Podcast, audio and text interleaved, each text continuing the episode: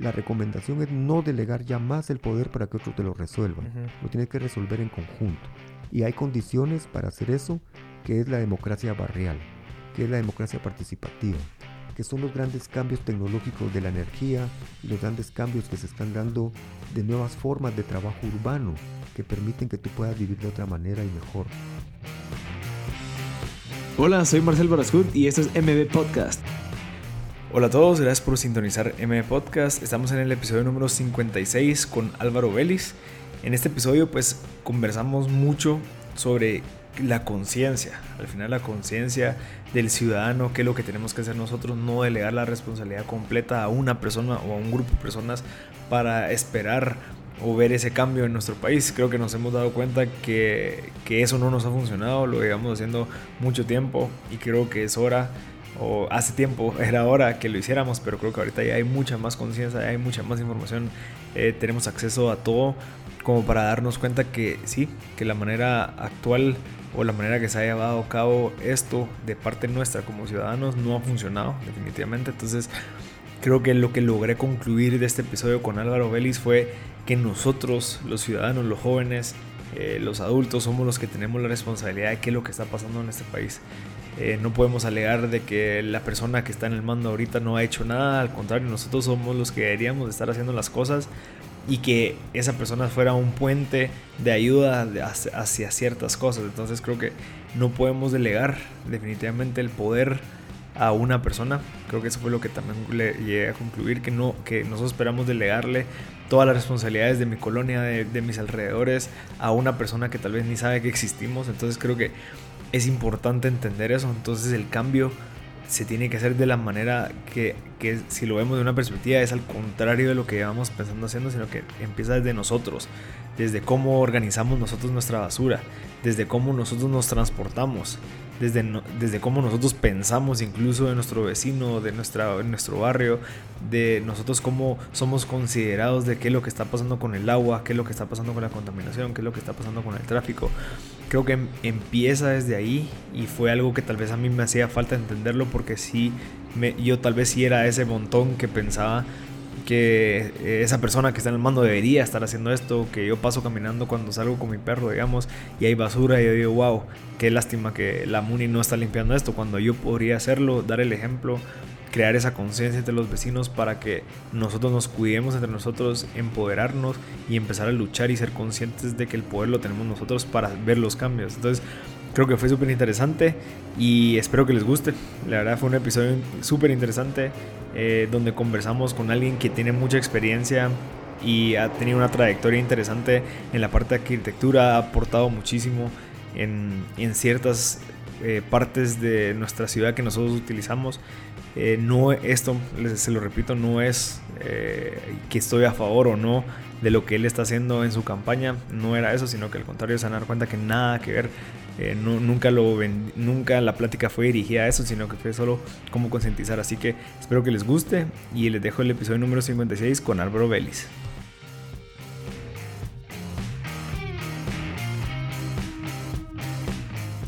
Pues ya estamos grabando, Álvaro. ¿Cómo está? Sí, bien, gracias, Marcela. Aquí mira, contento aquí en tu estudio, qué lindo. Sí, gracias, Álvaro. Mire, qué, qué buenísimo. Me encantó cuando me dijo, mira, ya voy en taxi, voy para allá. El, esa, esa como actitud de, de estar usando los servicios me gusta bastante, que, que, es algo que también va enfocado a lo que usted quiere que la gente haga conciencia del usar el carro para evitar tráfico. Sí, en realidad yo no, no utilizo vehículo, no utilizo carro. Es una historia muy sencilla que he compartido mucho con algunos amigos y en una conferencia me, me animé a decirlo, pero ¿por qué no ahora? Y es que fíjate que un periodista me, me pregunta, ¿y usted arquitecto qué haría para resolver el tema del congestionamiento vial? Entonces le dije yo así como satíricamente, mira, no movilizándome. Eh, ¿Cómo así, arquitecto? Pues es que si no te mueves, no generas tráfico. Pero claro, esa es una broma, le dije yo. No, tú, no es tan literal. Tú tranquilo, tú tranquilo.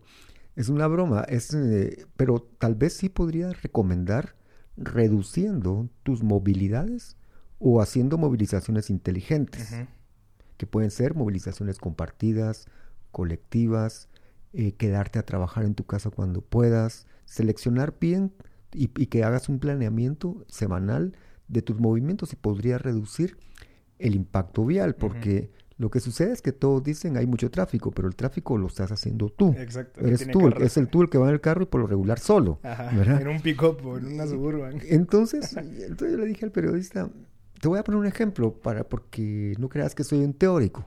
¿Y cuál es el ejemplo, arquitecto? Pues fíjate que yo trabajaba en esa época en el Centro Cultural Miguel Ángel Asturias, en el teatro. Era el director. Y vivo actualmente en el Centro Histórico sobre el portal del comercio, frente a la Plaza Mayor de la Constitución, o sea, en el centro del centro del centro de la ciudad. Y entonces para ir a trabajar al Teatro Nacional, ¿verdad? Centro Cultural Miguel Ángel Asturias, yo tenía varias formas para ir. Una de ellas salía temprano y tomaba el, el transmetro que está frente a la Biblioteca Nacional y me iba leyendo un libro de filosofía Aprovechando el tiempo. El tiempo, lo que tú estás haciendo ahora, ¿verdad? Cabalmente. Iba leyendo y llegaba como en 24, 20 minutos, no menos, 20 minutos y mucho. Y subía, tenía que sacrificarme, por supuesto, de subir dos, dos, tres cuadras, ¿verdad? Más o menos. Que eso es lo que el guatemalteco también tenemos que aprender como los países desarrollados. Eh, esa es una forma. La otra es que me voy en bicicleta, yo uso bicicleta usualmente para hacer mis movimientos de transporte urbano de la ciudad, y entonces llegaba en siete minutos, ¿verdad? Y quiero contarte una historia, que el primer día que llegué, que me contrataron en el Teatro Nacional, llegué en bicicleta. Y pasó algo increíble, no me dejaban entrar. ¿Por qué? Porque, aquí no hay las bicicletas, que no hay parqueo para bicicletas. y entonces yo les decía, pero es que yo soy el director. ¿Cómo así usted, el director? En bici. En bici, así de pobre, así de sencillo, no, tiene carro, ¿cómo así, verdad? Y yo creo que al final, eh, yo vi que se comunicaban por radio y han de haber dicho, mire ese señor loco que dice que es el director, déjenlo entrar. Yo creo que me dejaron entrar por eso. Y, pues pasé y era una risa después con todos los agentes policíacos y se volvió pues el chiste porque el director llegó en bici, ¿verdad? Entonces, en bici. También cuando tenía mucho, eh, llegaba, me levantaba tarde porque también debo levantarme tarde cuando quiero. Entonces tenía que tomar un Uber. Y el Uber también llega como en ocho minutos, ¿verdad? Y es barato, además. Entonces llegaba en Uber. Y cuando sí disponía de mucho tiempo, a pie, incluso por todo el paseo de la Sexta. La que usted lo diseñó. Que, ahí me fui impulsor, diseñador dentro de urbanística. O sea, me hice mi propia calle, dice, ah, sí, pues, no está bien, ¿verdad? Pero, y entonces por esa sexta avenida me iba caminando en 25 minutos más o menos, porque todo lo medí. Tranquilo, los viernes regresaba y pasaba a un café, eh, pasaba, no digo los nombres, porque, pero sí, los cafés lindos que están en el Paseo de la Sexta, y llegaba a mi casa. ¿Y cuál es la historia que quiero compartir con quien nos escuchen y contigo y el periodista? En las cuatro versiones nunca utilicé vehículo, no, no necesité carro. ¿Te das cuenta? ¿Por qué? Porque mi trabajo y mi residencia estaban relativamente cercanas.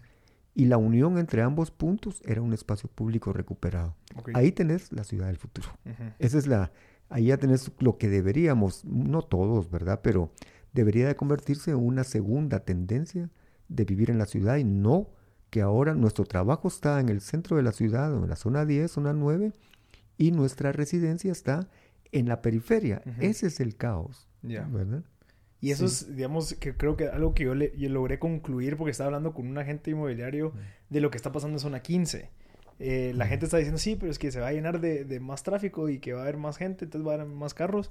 Pero yo dije, bueno, o sea, logré concluir esto de decir, ok, pero si más gente vive aquí, menos gente va a ir a vivir a Carretera de Salvador, más gente va a salir a zona 11, zona 12, entonces va a haber menos congestionamiento de salida. Sí. Ya, ya su ruta va a ser de zona 10 a zona 15, no de zona 10 hasta Carretera de Salvador. Entonces también eh, creo que es algo que usted también comparte, que es que se, que se vengan a vivir los jóvenes más a la ciudad y evitar ese traslado a, lo, a lo externo. Sí, porque digamos, si fueran decisiones individuales que todos porque la libertad, digamos, vamos a quedarnos en, el espíritu de que todos somos libres. Mentira, pero supongamos.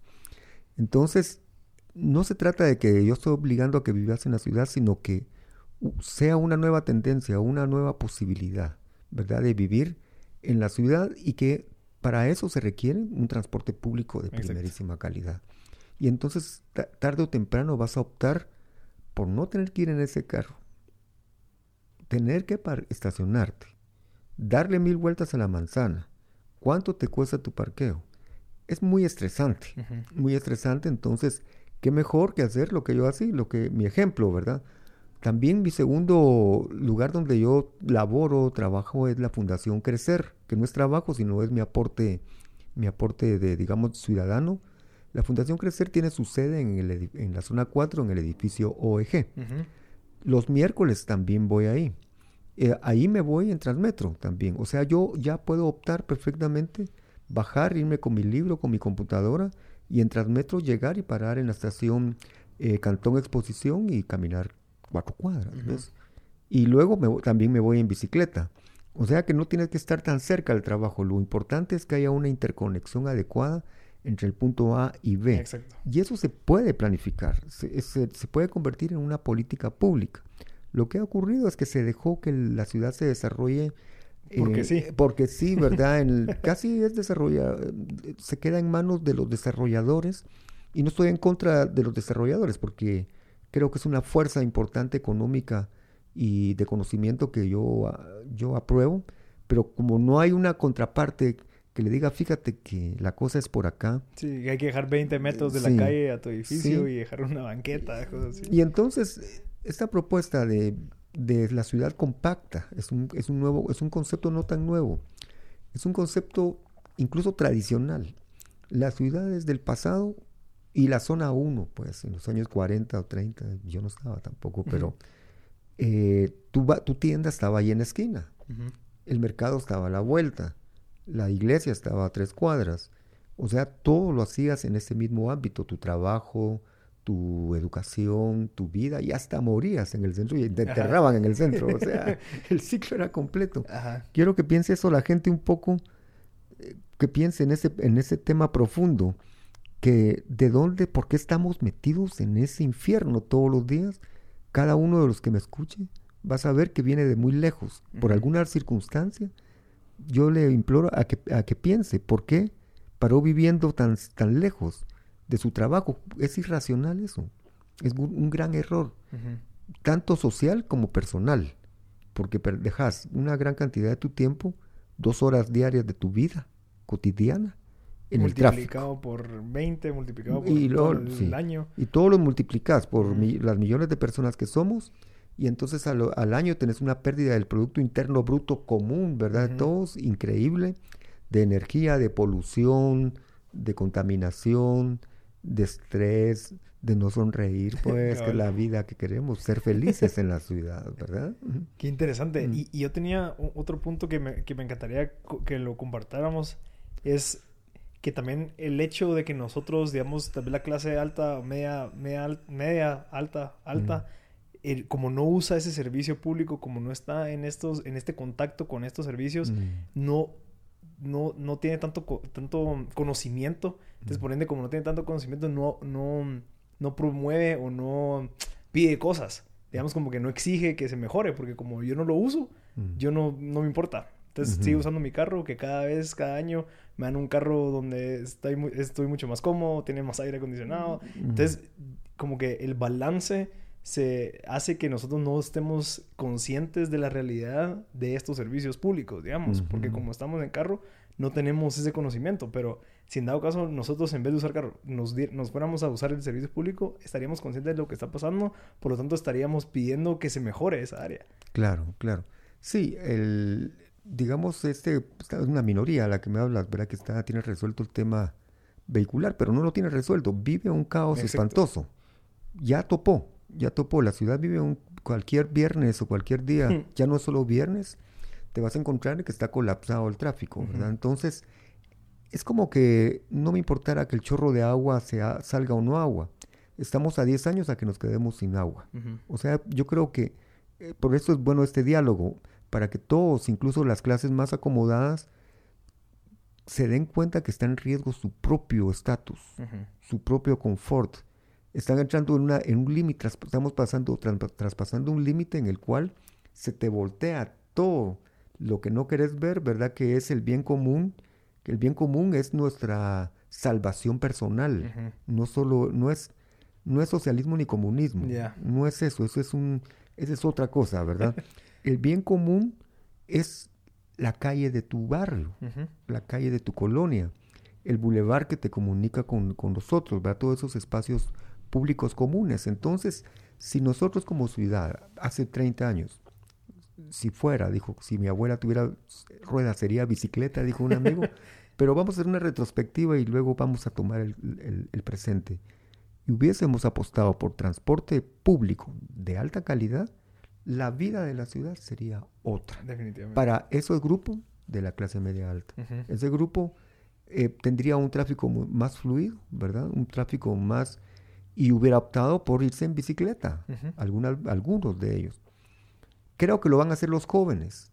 Ellos ya, ya están listos para preparar un, un circuitos completos integrados de bicicletas, transporte público, taxis compartidos, que nos pongamos de acuerdo con un app nuevo de la colonia El Maestro y que se llame transporte colectivo y con todos tus vecinos se pongan de acuerdo de hacer rutas colectivas y salgamos, tú salgas junto con, con, cuatro personas de aquí de tu, de tu colonia nada más y ya roten los vehículos también.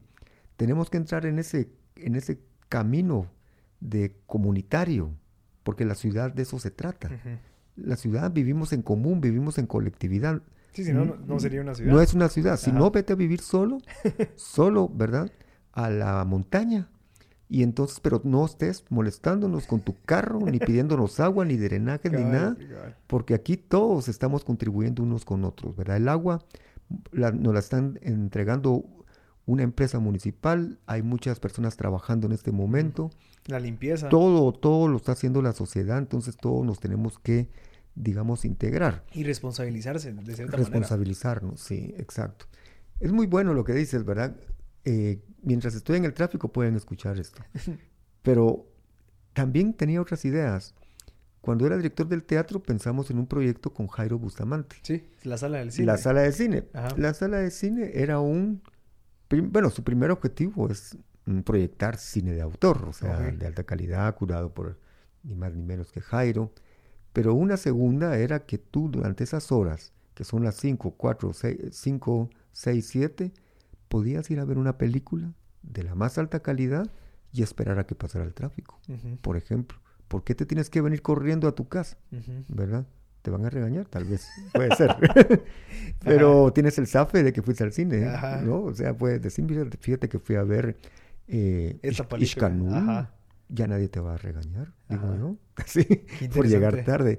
Entonces hay muchas cosas que se pueden hacer, clubs, ¿verdad? Club de cine, eh, clases, ¿verdad? De, pintura, clases de, de danza a esas horas, ¿verdad? Esas mismas horas de tráfico y entonces cambiar el patrón de los que esos son las movilizaciones inteligentes. La otra es la reducción que es viviendo cerca. Exacto. Pero esa va a llevar más tiempo. Eso, pero sin embargo te puedo mostrar que ya está ocurriendo para que lo, visualicen. Si quieren ver un poco el futuro de la ciudad que yo pienso, es zona 4 y zona 1 un poco, pero zona 4 es más claro.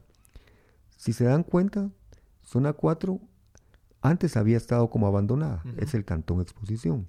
El Cantón Exposición es estas calles en diagonal, para que se ubiquen ustedes, que está entre la séptima avenida zona 4 y la décima avenida del estadio Mateo Flores o Guamuch, ¿verdad? Toda esa parte de ahí.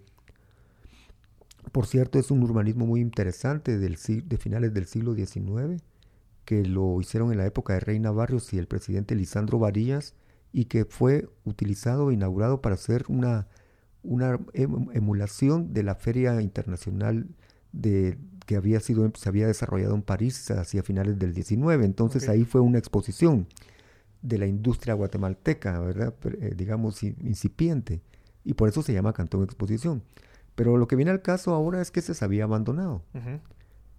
Sin embargo, fue retomada hace un bastante tiempo, yo creo que... Como 15, 15 años, ¿verdad? Por un grupo de ciudadanos, ¿verdad? Que decidieron hacer esta calle 4 grados norte, estas dos calles muy bonitas y todo. Estaban Emilio Méndez, Saúl Méndez, eh, estaba Christian Smith, entre otros, otras eh, eh, personalidades, em, digamos, empresarios, ¿verdad? Pero ese 4 grados norte tuvo un auge y después una decadencia. La decadencia consistió en que poco a poco fue tomado por una forma de utilización ya más de... Comercio. El cubetazo, señor. Ya, ajá. O sea, ya ibas al cubetazo a, ponerte la gran surumba. Ajá. Porque las, porque las cervezas valían pues más, más baratas que un chicle, ¿verdad? Pero eso es dramático porque entonces arruina el entorno. se va convirtiendo en un lugar de un de un ya no de un lugar de encuentro, sino de, comunitario, sino que ya es un grupo que empieza con una especie de, de, como cáncer. Cáncer, ¿verdad? Que se va expandiendo. Y luego va trayendo otras cosas peores, incluso puede ser el drogas, etcétera. Y entonces el espacio público se pierde y expulsa al residente. Exacto. Que es la idea mía, la idea fundamental. Y afectaba a algunos barrios tradicionales que sí estaban viviendo ahí aún. Entonces, lo que se hizo fue que ahí nos encontramos nosotros. Yo en esa época era director de urbanística, taller del espacio público de la Municipalidad de Guatemala y conversamos con estos desarrolladores, con estos eh, empresarios visionarios, creo yo, más que todo, más que Ahí era diferente y compartimos una idea. Hay que dejar que esto muera, ¿verdad? Se dejó caer y morir y empezar una nueva etapa. Y ahí empezamos en una nueva etapa que está basada en una idea que son los crear barrios del conocimiento. Mm. O sea, barrios del conocimiento es donde la cultura, la educación, eh, las TICs, ¿verdad? las tecnologías de la información, de la, de la comunicación, los diseñadores, es decir, la nueva era, la nueva juventud, las nuevas eh, eh, formas de trabajar, ¿verdad? Que son muy tecnológicas, se convierten en el gran modelo económico de ese barrio pero se llama barrio porque también vive la gente ahí. ¿Ves? Entonces esa combinación de un uso tecnológico e impulsar la vivienda, recuperar los espacios públicos lindos, hacer todas las esquinas bellísimas como se está haciendo, una, un transmetro que se llama Corredor Central pasando por ahí, ¿verdad? Ciclovías que deben de recorrer, ahí tenés el futuro también. Ahí tenés, entonces tú, ¿cómo reduces ahí las, las movilizaciones? Que es la pregunta. Me voy a vivir ahí y porque ahí trabajas también en tu casa. Cabal. O sea, porque tu casa se convierte porque ahora la evolución tecnológica, tecnológica ya no es la era de la industria, donde tú tenías que ir a la industria, levantarte a las 7 de la mañana. A una fábrica. A una fábrica, sino que se convierte que tú eres el emprendedor. Exacto. Y esos cambios sociales son los que tiene que interpretar la ciudad futura o la ciudad ideal pero ya lo estamos practicando. Ok. Mire, y digamos para el tema de la movilidad, una solución a corto plazo, ¿cuál sería? ¿Sería esta de hacer actividades para evitar que la gente se conglomere en, el tráfico y que se quede haciendo, como le, digamos, el ejemplo de la sala del cine? Mm. ¿O cuál sería, digamos, la, primera solución a corto plazo? Sí, la primera solución es, son, son bárbaros porque revertir el problema que se construyó durante los últimos 30 años no se, no se revierte en un día para otro. Te voy a decir con qué no se hace y con qué sí después. Si nosotros empezamos a hacer a última hora, como autoridad pública, pasos a desnivel, así de uno por uno, como aleatoriamente, ¿verdad? O pequeños, eh, sí, pasos a desnivel, ¿verdad? Que están, se están haciendo. Lo único que estamos haciendo es darle una aspirina a un cáncer. ¿Ves? Porque 30 años se han estado haciendo esos pasos a desnivel y hoy estamos atascados. Si fueran buenos yo no tendría nada que decir, pero no, la forma en que se hacen son casi con un fin electoral. Eh, no, casi no. Es. es un fin electoral y entonces los usuarios, los que van en los vehículos en la crisis, que están ahogados, es como que les tiraran una cosita de oxígeno para que salgan a respirar. un poquito. Un poquito y van a, y van a aguantar otros cuatro años. Ajá. Calculado. Ajá. y entonces lo, lo respiran, ¿verdad? Inhalan ese, esa droga. Así que, y entonces, otra vez vuelven, ah, ya se arregló. Pero científicamente se llama tráfico inducido. Cada vez que tú haces un paso de nivel, eh, una rotonda, una, sí, un paso de nivel, lo que hace es que induce más vehículos. Al rato habían 10 y van a haber 100 y lo que induce es que se genere más gente viviendo afuera. Mm. Entonces habían 20 colonias, ahora habrán 50. O sea, es como un cáncer imparable, es una metástasis la que se está provocando con cada pinchazo que está ahí. Por eso yo les digo, que no nos den a tole con el dedo, ¿verdad? Que no nos den, vendan espejitos, ya son 30 años. Lo que hay que hacer son grandes rondas, grandes corredores, apostar al transporte público, diversificar la oferta de movilidad, eh, circuitos integrados, completos de ciclovías. Ya te decía yo, reutilizar los barrancos, no para vehículos, sino para ciclovías o trenes eléctricos si pudiésemos llegar a un aporte económico combinado con el gobierno, porque son bastante alto el precio. entonces, ciclovías, ciclopuentes, y que podamos tener opciones de esas ciclovías a los sistemas de transporte colectivo o, al, o a estacionar tu carro en centrales de transferencia y dejarlo ahí y cambiar a bicicleta. O a un transmetro. O a un transmetro o a un Uber colectivo o a taxis colectivos, ¿no? Para no quedarme con una marca, con, un app, ¿verdad? Sí, sí, porque el que, me trajo era un taxi ahorita normal y es enemigo del Uber y no sé qué se la traen. Los voy a unificar, muchachos, tranquilos. Sí, Todos tenemos que ir a lo mismo, sí, poco a poco. Entonces hay que hacer tráfico escalonado. Esa sería una propuesta inmediata. Si hacemos tráfico escalonado por placas o algo así, podríamos reducirlo, pero ese día el municipio, la autoridad pública debería de dar a cambio un sistema de transporte casi gratuito. Exacto. Eso es lo que propongo yo, que sea gratuito, que haya un sacrificio ese en el erario, ¿verdad? Y que se llegue a todos los lugares donde no se llegan ese, ese día, como para ir aprendiendo también esas modalidades. Entonces cambiar eso, cambiar la entrada, hablar con los colegios, con las escuelas, cambiar los horarios de entrada, del, que todo es al mismo tiempo. Todos regresamos al mismo tiempo. Entonces hay que hacer cambios de... Estratégicos. Estratégicos, ¿verdad? Que son el, horario laboral, el día que trabajo, escalonamiento y hacer los apps. Yo quiero eh, trabajar contigo, ¿verdad? Que me enseñes ahí a trabajar con, con Zúcar y todos esos señores. El app barrial, ¿verdad? Y entonces tú eliges y tienes toda la información inteligente de todo tu barrio hasta para sacar la basura, mm. para limpiar el barranco y para tomar, compartir tu vehículo, ¿verdad? Todas, todas juntas. Sí, y es un, ah, creo que, eh, creo que mm. yo no sé si es tanto una plataforma o una herramienta o es crear conciencia. Mm. De verdad, o sea, que yo, digamos, un sábado en la mañana me levante y que vea aquí la Plaza Marimba, que está aquí a 3, 4 cuadras, que está llena de basura y no haga nada. O sea, ¿qué estoy esperando yo como persona? Entonces, yo, ¿será que yo soy el que tengo que crear esa conciencia y decir, bueno, si no, no hay nadie y yo camino aquí todos los días, voy a agarrar mi bolsa, voy a agarrar mi pico y voy a venir a recoger basura porque no hay modo que voy a dejar ahí que pase, o sea, y que una persona me vea y que diga, bueno, este lo está haciendo, lo voy a hacer yo en mi plaza, o sea, crear ese tipo de conciencia también ayuda bastante, como este challenge que están haciendo de recoger basura. Sí. O sea, yo creo que eso de, ir a las calles, de, de, bueno, mira, si no hay nadie que lo está haciendo, lo tenemos que hacer nosotros, mm. pero pero hasta ese, eso, esa comunidad que se crea, ese contacto, esa interacción entre humanos hace que, bueno, yo no sabía que esta persona vivía aquí, ya somos amigos, ahora voy a salir a caminar cuando él salga. Entonces como que se empieza a crear como otra vez esa, esa necesidad de salir de tu casa y que no llegues del trabajo, te encerres porque cuidadito salís hasta ahora. Y porque eso es lo que pasa, o sea, parte de la seguridad no es que haya más policías, sino que es que haya más gente, caminando afuera, caminando con su perro, caminando con su libro, sentado, leyendo porque eso es lo que evita que haya gente que haga cosas malas, pues, de cierta manera. Y no es tanto como que ah, vamos a poner más policías, sino que es salgan a la calle, mucha. Sí, yo creo que estamos hablando y tocando lo que yo llamo una revolución urbana que está ocurriendo ahorita. Es una revolución pacífica, no son las revoluciones que estamos acostumbrados a escuchar. Y entonces un ejemplo, alguien, tú necesitas una pulidora, ¿verdad? Para, para un problema que tienes en tu casa. Entonces consultas el app del barrio, la colonia del maestro, y va a haber tres personas o cuatro que han tenido su pulidora Ahí en su durante el año. Solo la usan una vez y está tirada en el... Entonces, es el paso del, del robot consumidor al ciudadano productor. Cambia. Y eso está ocurriendo por la tecnología. Lo está haciendo que sea participativa.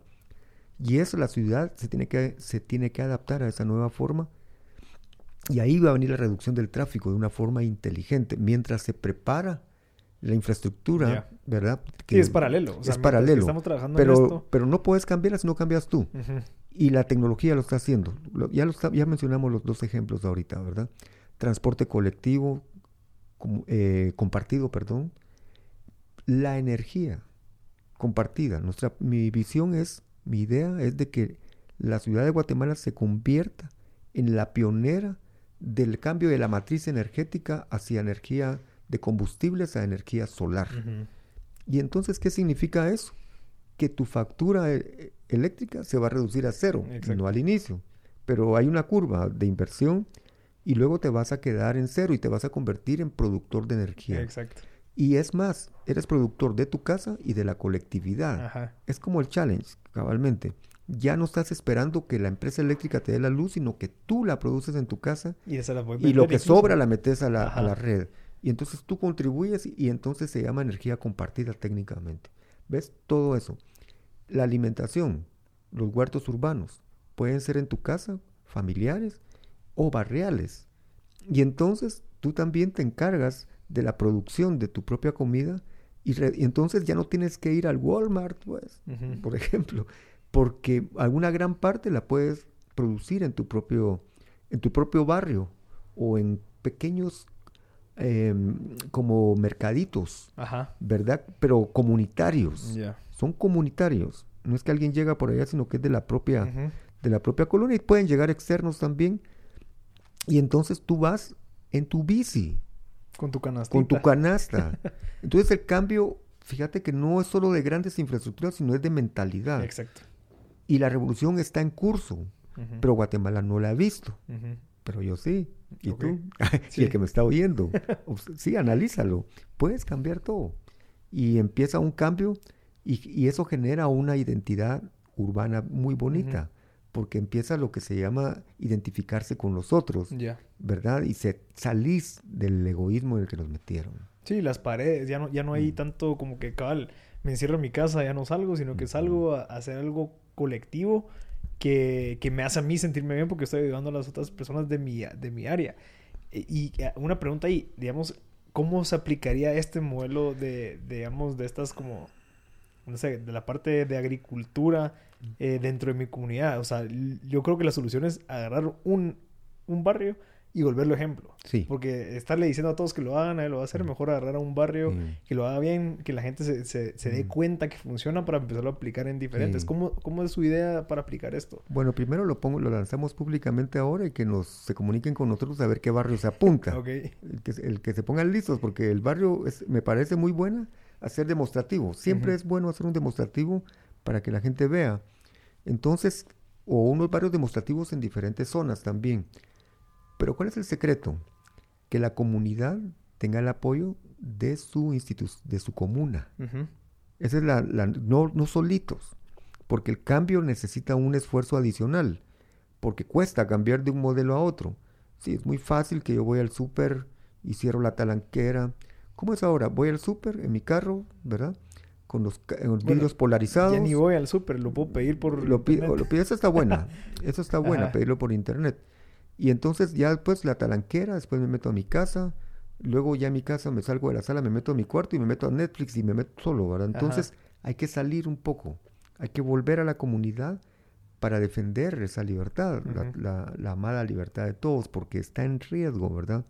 Entonces, los barrios ese proyecto, para darle un nombre técnico, se conocen como barrios autosuficientes, self eh, cities, que son autosuficientes y eso es la ciudad eh, ideal, futura, que prácticamente tenemos que crear. La utopía. Es la utopía, pero ya hay condiciones reales, ya existen. Lo que pasa es que no, alguien tiene que darle el, chip, el clic, ¿verdad? El botón de despegue la nave Enterprise tiene que partir, ¿verdad? Tiene que salir.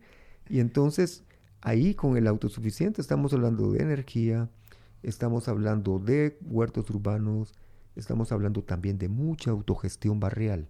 O sea, quien toma el poder es, es la ciudadanía y no, no pasa lo que quizá no voy a defender a ningún alcalde anterior ni nada, ni a ninguna autoridad, pero también ya basta que nosotros digamos, ah, ese presidente, ese, con, ese congresista, ese alcalde fulano de tal, nosotros tuvimos la culpa porque le delegamos el poder, nuestra soberanía, que se llama así, o sea, nuestra soberanía ciudadana a políticos.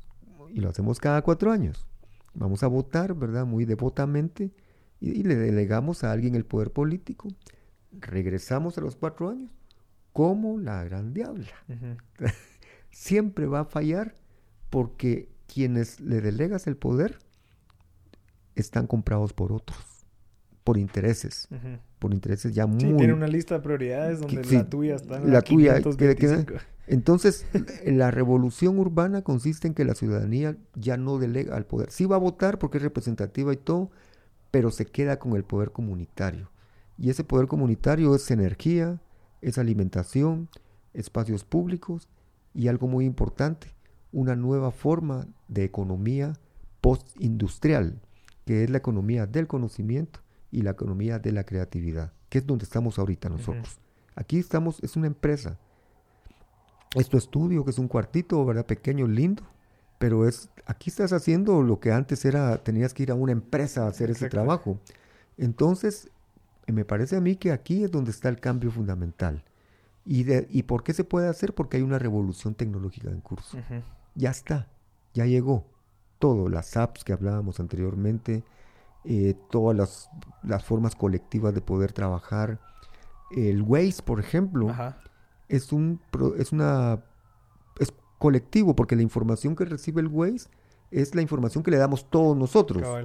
¿Quién la produce? No, no es un dios no es un alcalde que está diciéndote vete por acá, ¿verdad? ¿Ves? No es, no es místico, es inteligencia colectiva, la producimos nosotros mismos y ese es el nuevo paradigma urbano. Qué interesante. Sí. Mire, Álvaro, una pregunta eh, que, quería regresar a la parte donde nosotros delegamos el poder y es tan cierto.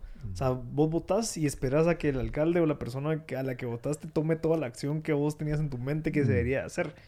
Pero tal vez el, el, hecho de decir, bueno, yo voy a votar por ti para que me apoyes a, este grupo de gente que está con el conocimiento suficiente, con el control o, con, con, como con los pies en la tierra lo que está mm. pasando en esta área para que, para que nos apoyemos mutuamente, pero no, mira, ahí me arreglas la calle de que está enfrente de mi casa. Sí, es que eso es lo que pasa, arreglame la calle, arreglame tal. Sí le, corresponde al municipio, pero tenemos que hacerlo colaborar juntos, colaborativamente, eso es muy importante.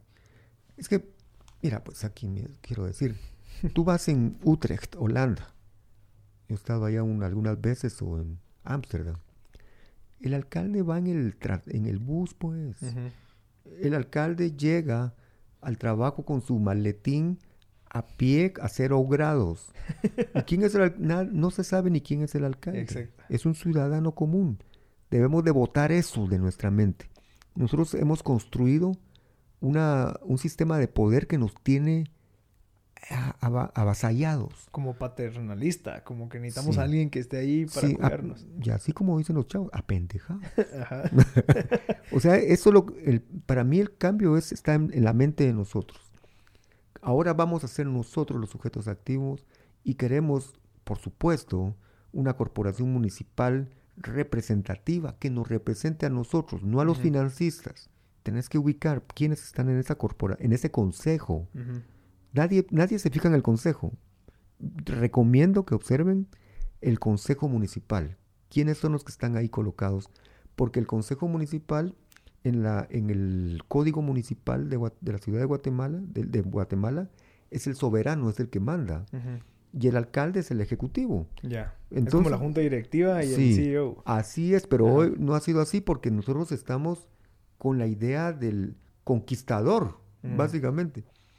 Y bueno, está bien, pero está mal, porque entonces esperamos que todos nos lo resuelvan y no lo van a hacer. Es como que quisieras que resolvieran alguien de en tu casa lo que no resuelves tú, lo tienes que hacer tú mismo.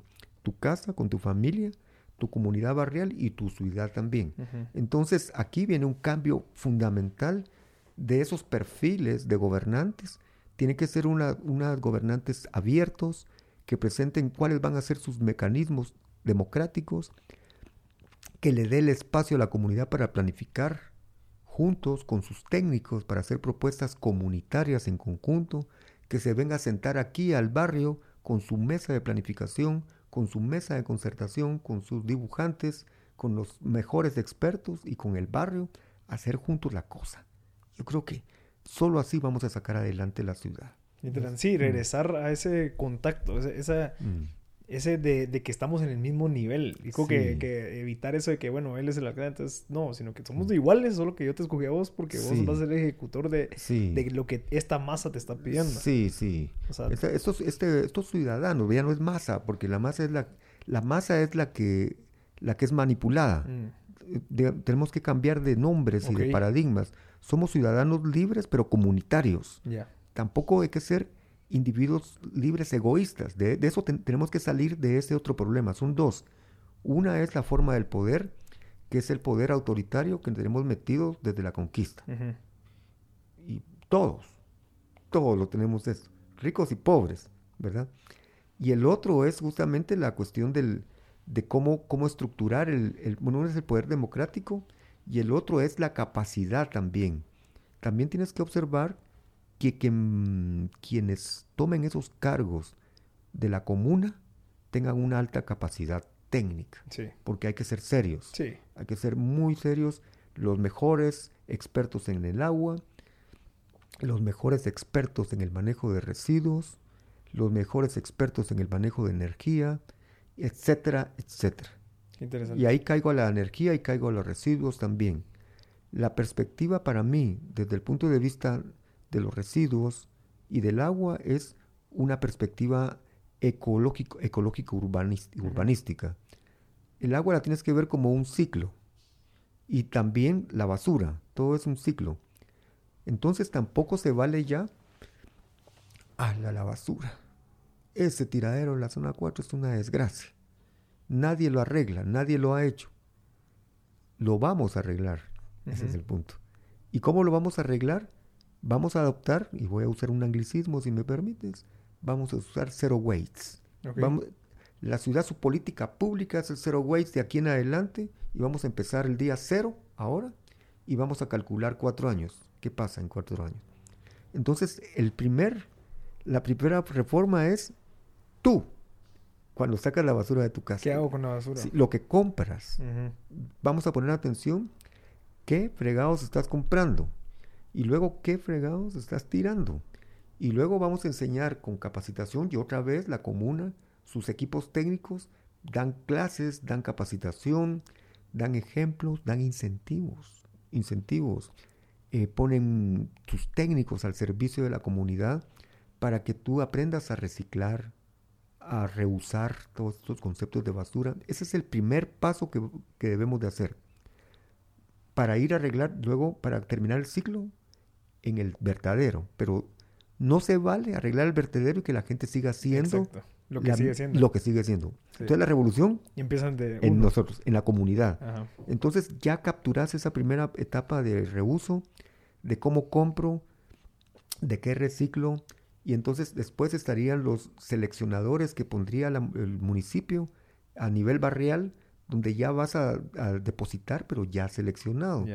Y después están las empresas intermediarias recicladoras, ¿verdad? Que van a reutilizar todo lo que se pueda. Y esas van a llegar al vertedero final ya con un 20%, ¿verdad? Exacto. Pero ese 20% cuando llegue, entonces vamos a proponer, hay, hay, varias técnicas, pero voy a mencionar una, una el método de la incineración, ¿verdad? Entonces, parte de esa basura se incinera y esa basura genera energía que te vuelve otra vez a tu hogar. Ese es el ciclo. Sí. Entonces de aquí en adelante ya no se puede tratar como tú, yo tiro basura, yo hago lo que quiero, yo soy un ciudadano irresponsable y el alcalde debe ser responsable, pero yo no. Exacto. El alcalde va a ser irresponsable si tú eres irresponsable. 100%. es apuesta. cierto eso, es tan cierto. Y también, o sea, la gente que está pensando, sí, pero se incineran que los gases, sí, pero si en dado caso se hace una selección antes de tirarlo, no mm. van a haber esos gases, digamos, como el plástico y todo esto, porque ya va a ser de la, ya va a mm. estar reciclado, digamos. En Sí, hay una alta tecnología que se está usando en Oslo, en Estocolmo, en este momento hay ejemplos, ¿verdad? De, hay un control de esos gases, ¿verdad? Ah, eso ya es un tema técnico de, que hay que tener mucho cuidado, pero ya la tecnología ha avanzado muchísimo. Entonces, ves, el tratamiento político es otro, y ese es el cambio que hay que proponer. En el agua es lo mismo. Como le dice un amigo, es que le hicieron una encuesta en el parque y le preguntaron a un niño, ¿de dónde viene el agua que tomas en la ciudad? Y el niño dice, así cándido, del chorro. Su papadito. Sí, sí, la pregunta es de dónde viene, ¿verdad? Pero cuando él dice eso, está diciendo la actitud de todos los ciudadanos de esa capital. Abrís el chorro y sale el agua y qué. Así de Es igual que la basura, solo que en el ciclo del agua. Hoy en adelante tenés que pensar de dónde viene esa agua. De los mantos freáticos. De los mantos freáticos y la otra de, de, de ¿Y eso qué es? Es todo el acueducto, ¿verdad? De los ríos Chayapishkaya, de donde viene el 40% del agua que está llegando a la ciudad de Guatemala. Y la otra parte, que es como el 60%, hay que hablar ahí con los expertos, pero para la cifra exacta, está, viene de los mantos freáticos. Que son como lagunas que están abajo en la tierra. Sí, son los ríos subterráneos y todo que están ahí. Pero esos ríos estaban a 500 pies, luego a 1000, luego a 1500 y hoy están a 2000 pies, están agotando. Entonces, cuando un experto te hace la proyección del bajo de nivel del, de los mantos freáticos, del agua del chorro, esa famosa agua del chorro que sale del, cielo, del cielo se va a agotar posiblemente en 15 años. O sea, estamos en riesgo, en riesgo, no, no es un juego. Y es igual que el tráfico, ambos son temas muy fuertes que debemos de atajar el día de hoy, no mañana. Y entonces toda esa agua, porque todos hacen pozos por todos lados, eh, no hay una ley de aguas, eh, cada quien hace el pozo que quiere, entonces no hay un ordenamiento del manejo del agua, eso por un lado. También Epizcaya también tiende a bajar el acueducto, también su nivel. ¿Y de dónde viene el agua? que alimenta los mantos freáticos. Ajá, de la lluvia. Viene, viene de las lluvias, de las zonas de, infiltración, se llaman técnicamente. ¿Y dónde están? Son el Cerro El Naranjo y son el, todo el, cerro aquí, toda, el área de Santa Catarina, toda la parte que va hacia arriba. Pero ahí estamos haciendo colonias. Exacto. Ahí están los desarrolladores haciendo proyectos y asfaltando y entonces nos vamos nos estamos ahogando solo sí están tapando esa parte de la infiltración entonces no está llegando el agua no está llegando el agua entonces aquí hay un gran peligro entonces de qué se trata hay que hacer un plan de ordenamiento pasamos a otro tema pero así eh, tajante. tajante con autoridades no vendibles no corruptibles porque ahí está el problema y estas zonas van a ser protegidas.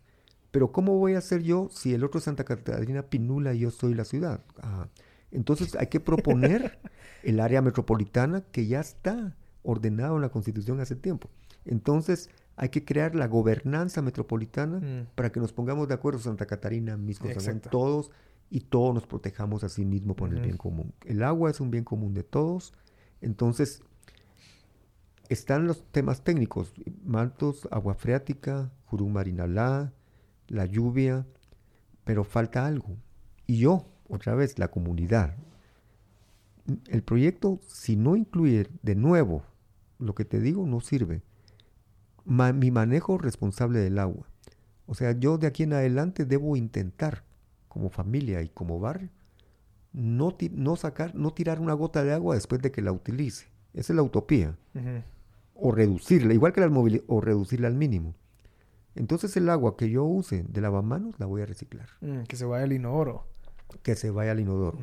Es verdaderamente una perversión que en el inodoro usemos agua potable, que es como oro. El agua potable es, es, un, es un bien increíble, ¿verdad? Y lo, y lo tenemos en el inodoro para que se lleve lo más... O platos. ¿Verdad? Entonces, reciclaje de agua, eh, cosecha de agua se llama, cosecha de agua de lluvias, comunitaria y, e individual y nosotros también cosecha de aguas con grandes reservorios de agua de lluvia. Nosotros vamos, estamos investigando en qué partes de los barrancos podemos hacer reservorios importantes de agua pluvial para tener una reserva estratégica durante la época de seca. Entonces, economizar, racionalizar tu uso, reciclar el agua, cosechar lluvia individual, comunitaria y a, escala metropolitana. Punto uno un plan de ordenamiento que proteja las zonas de infiltración. Punto dos. Luego, las tuberías están vencidas, la mayoría, y están, hay cálculos que entre 40 o 50% de fugas. Yo lo vi en el centro, porque yo trabajé la Sexta Avenida, yo excavé la Sexta Avenida con la, MUNI, cuando estaba en la MUNI, y está, se te deshacían algunos tubos de hierro galvanizado de los años 50, ¿verdad? Ya te fijaste, todo eso puede ser que pare el desastre para empezar una nueva etapa.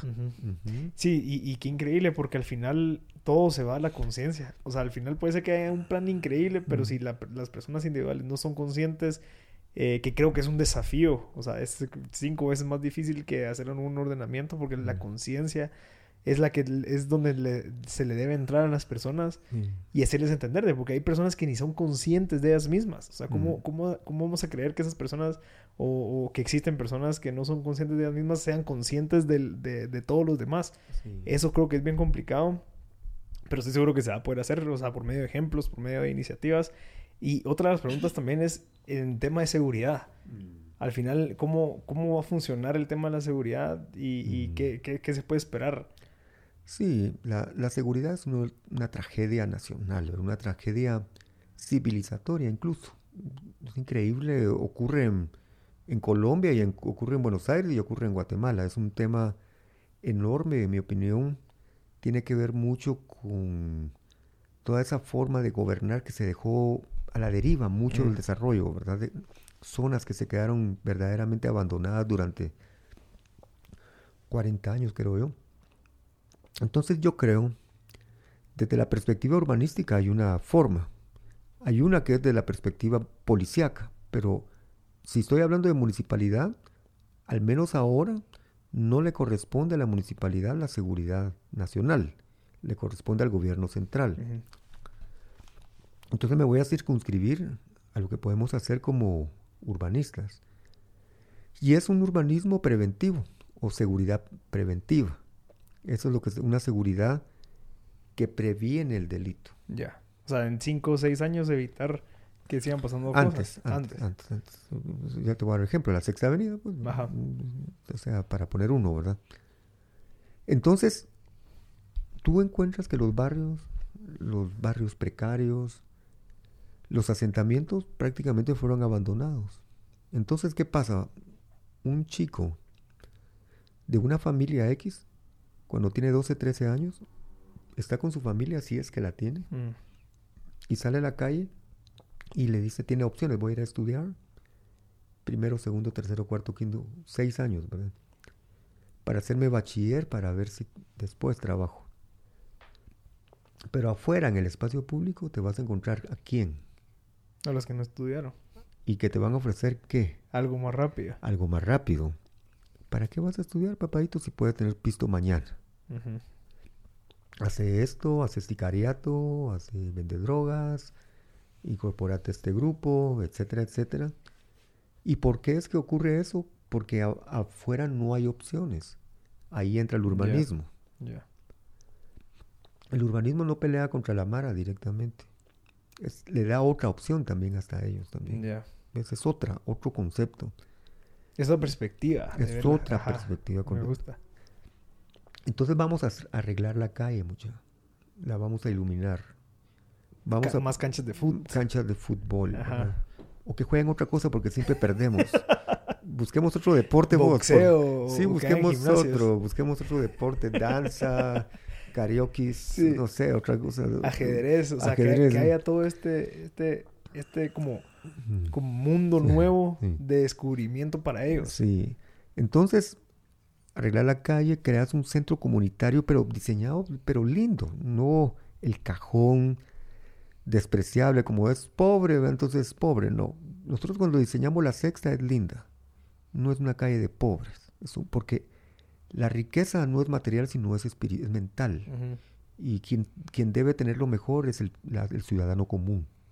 No solo un edificio privado tiene que ser lindo, sino una calle también hacer bibliotecas, ludotecas, lugares para que puedan hacer emprendimiento, los chicos puedan manejar todo lo de para que puedan tener un estudio como el tuyo, que puedan hacer el podcast allá en la Corona del Paraíso. y, entonces esos chicos, otra opción. Los mismos de la Mara también, otra opción, ¿ves? Y esa es la contribución que vamos a que haríamos nosotros.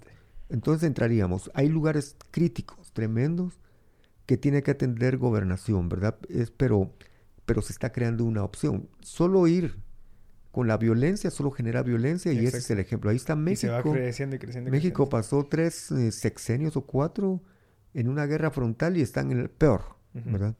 Entonces el urbanismo puede hacer este tipo de cosas. Es, un, es una forma de reapropiar a la comunidad y que los, chicos cuando salgan tengan, vean para acá y vean para allá. Y bueno, me voy a ir a grabar mi podcast, por ejemplo.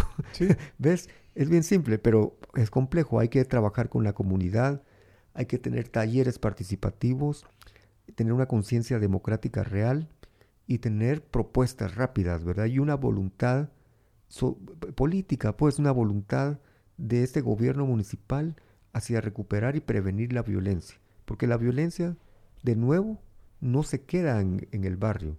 Afecta también a las clases medias y acomodadas que habíamos mencionado inicialmente, que piensan que están en una burbuja, pero no es cierto. Están a punto de que se reviente la pinche burbuja. En violencia, en agua, en tráfico, en contaminación ambiental, en mil cosas y en ser infelices, pues, porque la cosa es ser feliz. No se puede todo el tiempo, pero sí pasártela bien, ¿verdad? Yo cuento esa historia también, ¿verdad?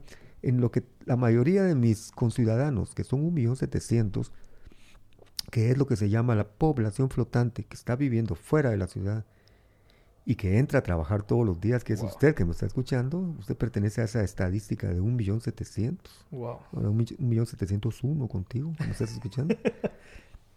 Entonces, mientras están haciendo eso, tu servidor que ya eligió el otro camino, que es lo que conté, la historia primera de vivir cerca de tu trabajo. Está aprovechando el tiempo para ir al gimnasio. Pues puedo ir al gimnasio, puedo estudiar francés, puedo quedarme dormidote también, porque también me desvelo diseñando bastante y todo.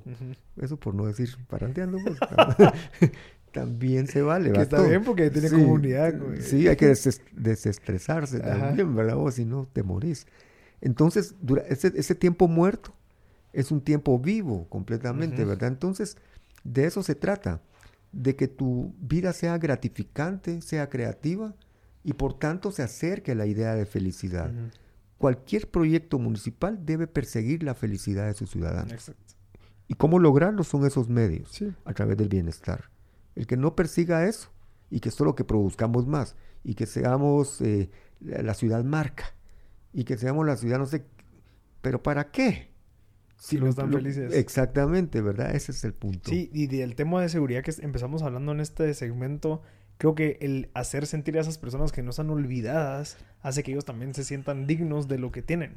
Porque si en dado caso ven que dos zonas después es donde hay carreteras y todo, pero aquí una zona que está separada por tres, cuatro cuadras, hay hoyos, violencia, no hay luz, se sienten olvidados. Entonces se crea cierto rencor hacia ese tipo de gente porque, chicas, ellos sí les invierten y aquí no. Sí, entonces para, para mm, acercarse a la idea, la condición de, de felicidad, tenés que reducir la desigualdad como política pública prioritaria. Concentrarte en toda concentrarse en las áreas barriales marginales, precarias, las áreas en riesgo. Hay que tener un trabajo enorme porque tarde o temprano se van a ir al barranco. Mm porque, porque las, mm, las, características del valle que son de cenizas volcánicas, de areniscas volcánicas, no son consolidadas y con el tiempo se, van a erosionar, caen, van a caer, no son barrancos rocosos. Entonces todos están allí, ¿verdad? Los 250, creo, asentamientos precarios. Como el Cambrai, pues. como el Cambrai, ¿no? Era, va a suceder, pues. No es que no suceda. Y entonces debemos de hablar con las comunidades, pero con propuestas nuevas y con oportunidades. Y ser conscientes de ellos, o sea, no solamente lo que vos querés, sino que, bueno, no, qué es lo que ustedes necesitan para que podamos trabajar algo en conjunto. No solo vénganse por acá, porque ahí no, sino que entenderlos. Exacto, exacto. Que es algo bien interesante. Exacto. Qué, qué increíble, Álvaro. Mire, yo, lastimosamente vamos a tener que terminar ya en un ratito. Eh, pero algún consejo que le dé a la gente que está escuchando, un consejo que, que, que crea que puede ayudarnos a, a, digamos, no sé, ya en pocos meses vamos a tener que tomar una decisión que puede afectar o, de una manera positiva o negativa en nuestro futuro. Entonces, ¿qué, ¿qué, nos recomienda? Yo recomiendo, pues, todo lo que he dicho, que tú eres la ciudad. tú, pero eso dice un eslogan que ha sido falsificado. Tú eres la ciudad, está, lo escribió una una urbanista que se llama Jane Jacobs. Y Jane Jacobs escribió Tú eres la ciudad en una exposición en Nueva York. Entonces eso se tomó como eslogan, ¿verdad? Entonces, pero no es un eslogan, es un tema importantísimo. Es que el poder lo tiene que tomar la ciudadanía, no entregarlo. No lo debe entregar, entonces debe observar cuál es la propuesta abierta y democrática y ciudadana y no la clase política, que es la que hegemonizó el poder. La clase política se convirtió en general en una mafia, ¿verdad? Una mafia que solo engaña al ciudadano. A que se echa guacalazos, pues, para ponerlo más fácil, ¿verdad? Y entonces el ciudadano, ah, se echa guacalazos. Sí, pues él es como una marca. Eso no sirve. Que la ciudad, si no cambia, va a ser responsabilidad tuya, del que me está escuchando, no del alcalde que elija, sino que tiene que comprometerse con ese, con un equipo, una corporación municipal que represente sus intereses y que pueda dialogar con ella para seguir gobernando durante los cuatro años subsiguientes. Es decir, la recomendación es no delegar ya más el poder para que otro te lo resuelva. Lo tienes que resolver en conjunto. Y hay condiciones para hacer eso, que es la democracia barrial, que es la democracia participativa, que son los grandes cambios tecnológicos de la energía y los grandes cambios que se están dando de nuevas formas de trabajo urbano que permiten que tú puedas vivir de otra manera y mejor, ¿verdad? Entonces, eso es lo que yo recomiendo, ¿verdad? Y digamos una acción rápida, algo que yo pueda hacer mañana, digamos, o sea, yo, digamos, sin dado caso me sí, pero anda y, y hacete dueño de este barrio, ¿cómo lo hago? O sea, ¿a quién voy? Eh, ¿A dónde me dirijo? Que yo pueda mm. empezar a, reunir esa gente para que podamos creer cómo funcionaría. ¿O qué nos recomendaría? Bueno, ahorita yo te puedo decir que nosotros vamos a una, propuesta política. Una propuesta política que recoge este tipo de ideas, ¿verdad? Que representa esas, esas ideas y que somos congruentes con esto. Pero ya actualmente, esta idea nuestra se basa en iniciativas que ya están en curso, ya existen. Hay muchas iniciativas de bicicletas, de bicicletas urbanas que ya se reúnen, trabajan, toman las calles en las noches, los sábados y domingos y ciertas rutas importantes, entonces hay que participar en todas aquellas acciones comunitarias que ya existen, dar, a, apuntalarlas. Hay mesa, una mesa de barranqueros, por ejemplo, donde hay 30 instituciones académicas, técnicas de primerísima calidad que están viendo cómo sacar adelante los barrancos. Entonces, involúcrate. Mm, involúcrate en el rescate del barranco, involúcrate en las pistas de, de, ciclovías, involúcrate en sacar la basura, ya lo decía anteriormente involúcrate en participar y reducir tus, tu forma de movilizarte también. en todo puedes tener, involúcrate en buscar formas de conservar el agua y reciclar el agua. Todo tiene que ser el ciudadano, el principal. Porque solo él puede cambiar al político. El político representa a la ciudadanía, no es él. Entonces, si el político te falla, es que tú fallaste. Eso es lo que me está costando a veces comunicar, pero no me importa, eso sería, ¿verdad? Entonces, creo que esa es la, la gran recomendación que yo les doy. Perfecto. ¿Alguna, ¿Algún libro que nos quiera recomendar, algo que, que cree que le cambió la vida o que cree que, que, vale la pena que la gente lo lea? Sí, la, decadencia de las ciudades americanas, que es de Jane Jacobs, que cité ahora, ella habla de la cuestión del barrio. El urbanismo, el urbanismo mm, clásico se olvidó de la comunidad, se olvidó del barrio privilegió los automóviles, las grandes autopistas y los grandes edificios corporativos como imagen, pero la ciudad prácticamente se mató porque ¿qué es la ciudad? Lo voy a decir por último y voy a citar a Aristóteles, nos vamos a ir 2500 años para atrás. Dice que la ciudad que ellos llamaban la polis en aquella época es una comunidad política, dice. O sea, ante todo es la como primero es la comunidad que comparte un lugar, dice después. Por supuesto, ese lugar es la ciudad o la calle de tu barrio, un lugar físico. Pero además comparte un ideal común. Si no tenemos ideales comunes, no salimos adelante porque estamos peleando cada uno nuestra, nuestro Netflix. ¿Un, un ideal común como cuál? Pues voy a arreglar mi barrio, voy a arreglar el barranco que está atrás de mi casa. Como tener una visión en conjunto. Sí, primero como cosas comunes que son de pequeña escala, ¿verdad? Un ideal común, dice Aristóteles, lo dijo. Y para mí esa es la definición más importante que yo, que me guía a mí, que es en un libro que se llama La política de Aristóteles.